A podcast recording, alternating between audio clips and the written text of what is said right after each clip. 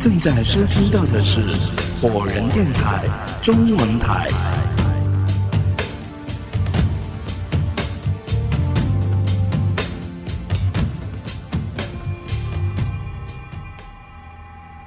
一张女人的身份证，名字叫葛玉，长相挺俊俏。这个人我不认识，但看着照片，我却有种似曾相识的感觉。隐隐觉得好像在哪里见过，一定见过他，只不过暂时想不起来。我紧张地收好这张身份证，保洁阿姨笑道：“小明啊，谈对象了。”我的紧张是因为这张身份证的来历不明，而保洁阿姨或许认为是我带着某个姑娘去住宾馆，登记身份证之后，我忘记还给了人家。又过了几天。晚上下大雨，我发车回来，赶到宿舍的时候就已经湿透了鞋子，还好，另外一双运动鞋早就洗干净了。早晨起床的时候，我迷迷糊糊的穿着拖鞋，要去把那双已经洗干净的运动鞋拿过来。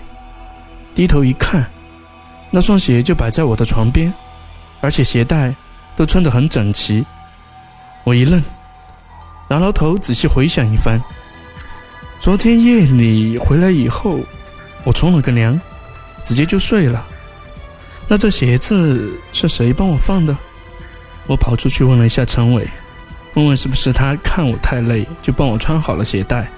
他却笑着说：“谁去碰你那臭鞋啊？”整个东风运通公司里，在房子店总站的人，能打开我宿舍的门只有陈伟和我。他是主管，肯定有宿舍钥匙。但他没有来过，那还会是谁？我心想，难不成这是谁的恶作剧？又过了一段时间，诡异的事情越来越多，我忍不住找同事打听了一下上一任老司机的家庭住址，买了点水果，准备拜访。人都说家有一老，如有一宝，年纪大的人经历的事更多，懂得也多。我虽然不信这种东西，但最近发生的事却让我如坐针毡。老司机住在市郊，是一个小村落。到他家的时候，大门没关，进去一看是一套四合院，挺讲究的住所。我站在院子里问：“黄师傅，在家吗？”上一任老司机叫黄学明，在院子里喊了这么两声。忽然，正北方向的门子，房门被推开，出来一个二十七八的小伙子。他穿着人字拖，花色大裤衩，留着一个小平头。此刻皱着眉头问我：“你找俺爹干啥？”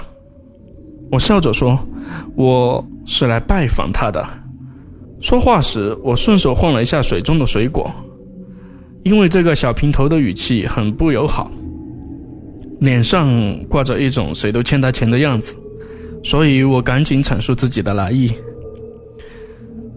停顿了片刻，他对我甩头说：“进屋坐吧。”进了他家屋内，我瞬间就愣在了原地。他们家正北方的木桌上摆着一张黑白遗照，那黑白遗照分明就是那老司机的。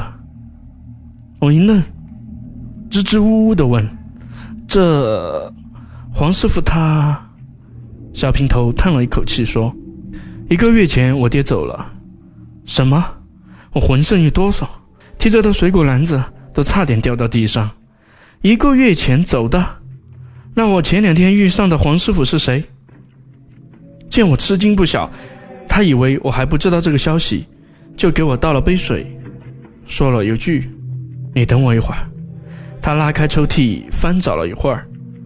拿出一张略显破旧的报纸给我，报纸上头的头条：十四路公交司机生前连续上夜班三十七天，每天休息三个小时，猝死在公交车上。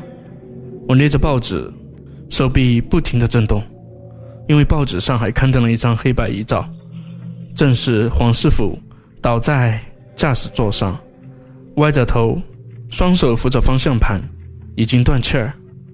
沉默了许久，我心里乱成了一团麻。见小平头心里也不好受，我劝了一句：“大哥，我们都结吧。哎，小平头冷不丁的哼了一声，说：“我爹虽说五十，但身体强硬。应聘十四路公交车司机的时候说过，一天只发一趟车。打死我也不信我爹会猝死。这事儿我已经找过律师了。这一次我非要把这东风运通公司告上法庭，这是人家的家事，那我就插不上嘴了。”点了点头，又跟他寒暄了几句。毕竟心情都不太好，我就找了个理由说还有事儿，就离开了。随后的几天里，我一直心神不宁，心说这人好好的，怎么开公交的时候就会猝死呢？我前两天看到的黄师傅到底是不是幻觉？这事儿我没给陈伟说，估计说了他也不信。可第二天我发车回来，临下车时，发现最后一排座椅上。竟然放着一只高跟鞋，这可给我气坏了。心想这是懒娘们儿这么没素质？公交车上脱鞋就不说了，还把这破鞋给我扔到座位上。我忍着心里那股恶心劲儿，捏着破鞋准备扔出公交车。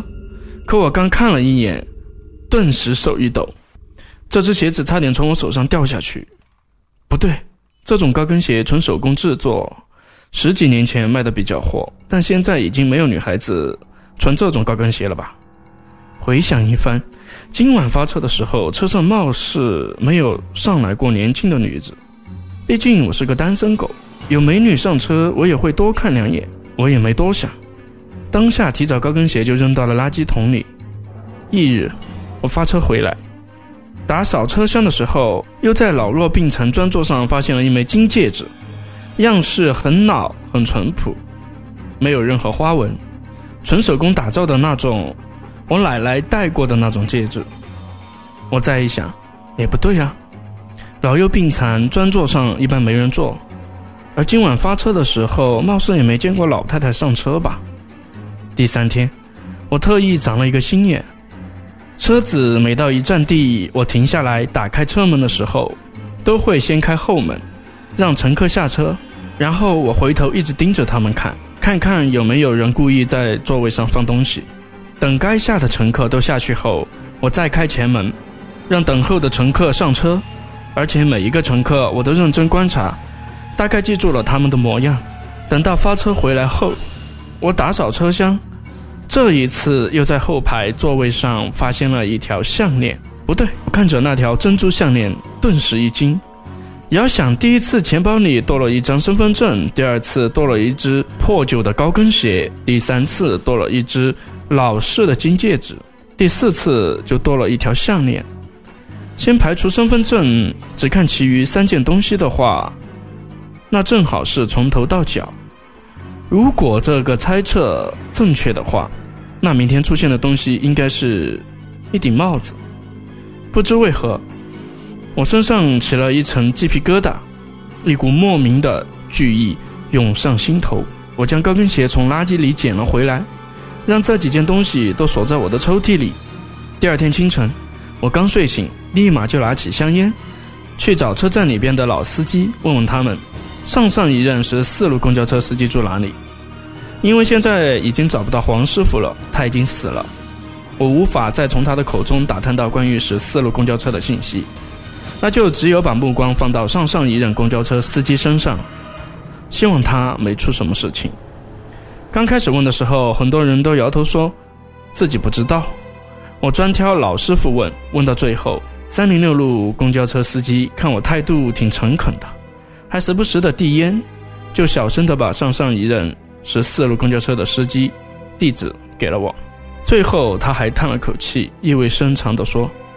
怪好的一个小伙子，你要是会开别的类型公交车，趁早就换吧。哎，这话可不要跟别人说啊。我点了点头，谢谢大叔。看了一下表，才早上十多点，距离发车还有十几个小时，时间完全够。当即我就起身买了两盒好烟，直奔上上一任十四路公交车司机的家里。通过交谈，我知道。上上一任十四路公交车司机叫周炳坤，今年四十出头。到了周炳坤所在的城中村，几经打听后，才知道他现在在一家五金厂当学徒。找到了那家五金厂以后，我顺利的在车间里找到了周炳坤。他头发凌乱，正在车床前打磨一根钢管。我发现他左手的无名指断掉了，而且断裂的地方伤口结疤，切面很不平滑，像是被钝器所伤。我走过去问：“您是周炳坤师傅吧？”